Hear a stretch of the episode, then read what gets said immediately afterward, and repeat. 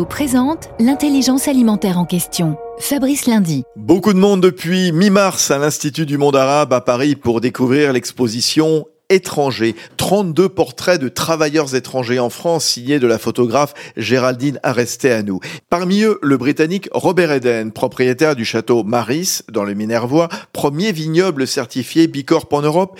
Il est arrivé il y a bientôt 40 ans. Moi, j'aime bien l'interdépendance des espèces. Je suis un agriculteur et je trouve que c'est la même chose dans les êtres humains, qu'ils soient français ou étrangers.